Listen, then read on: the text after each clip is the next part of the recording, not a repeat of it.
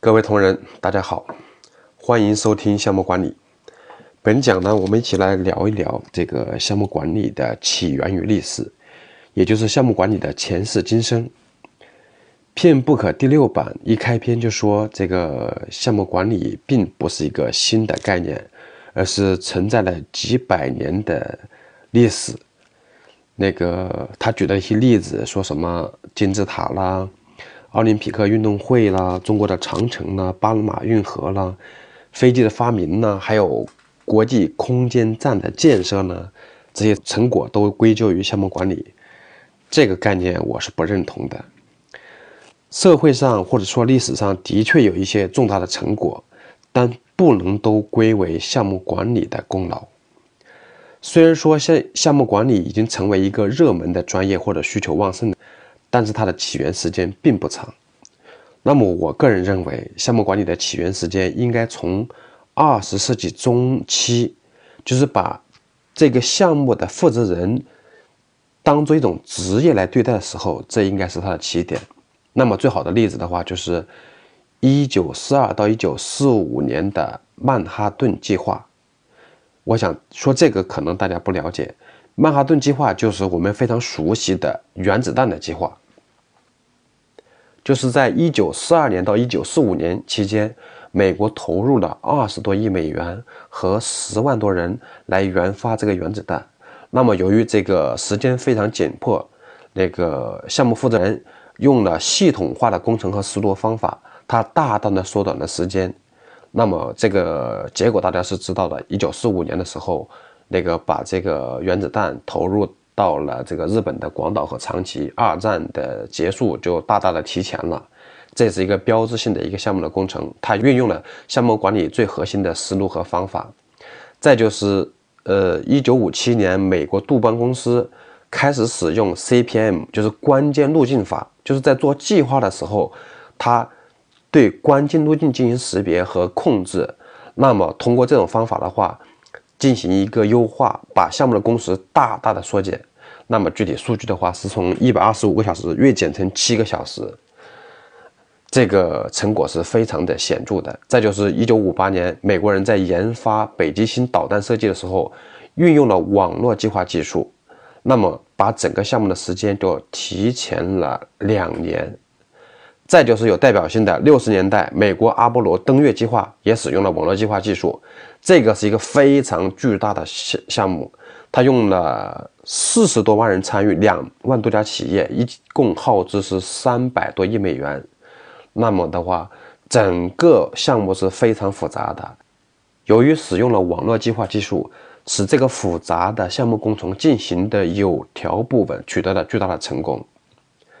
那么这些都是有代表性的项目的一些案例，所以是从十九世纪中期的时候，通过这一系列的项目的运作，使项目管理的工具方法逐渐的趋向于成熟，把项目管理就做成了一种专业的、专门的职位。那么虽然说，早在一九六五年，欧洲就成立了国际项目管理协会。一九六九年，美国也成立了项目管理学会。但是，具有代表意义的是，一九八一年，美国项目管理学会同意成立一个小组，系统的把项目管理的这些知识、工具、方法进行一个梳理和总结，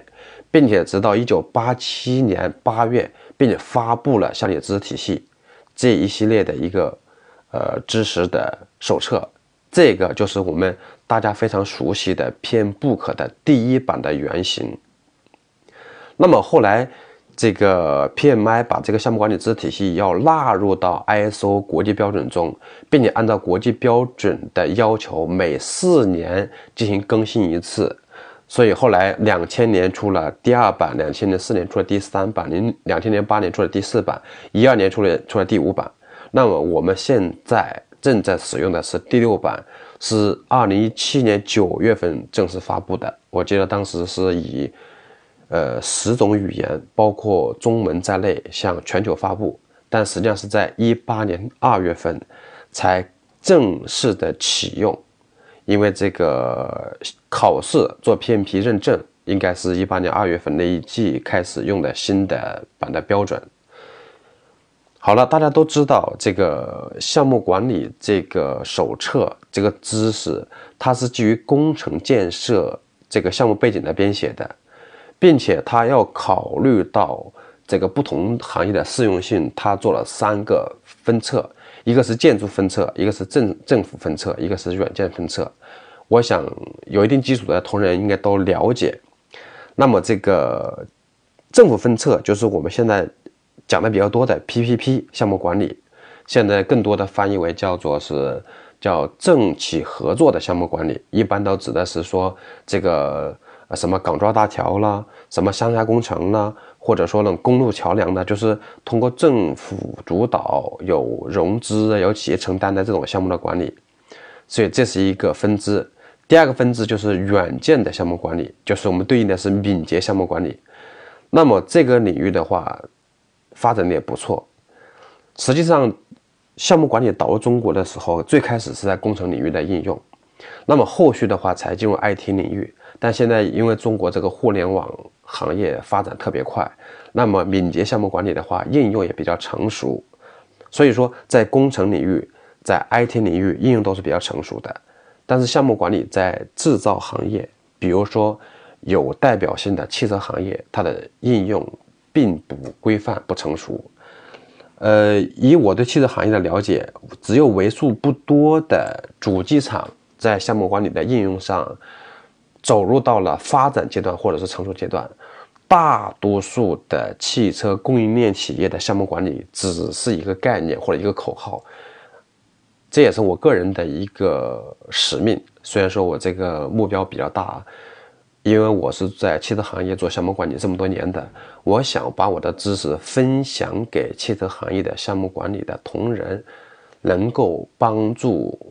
大家来提升这个项目管理知识水平，也帮助企业提升项目管理的水平。这样的话，能够更好的促进我们产品质量的提升，这也是我的一个愿望。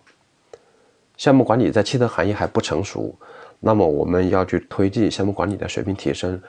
还任重而道远。好了，我们这讲就讲到这里，欢迎收听下一讲的内容。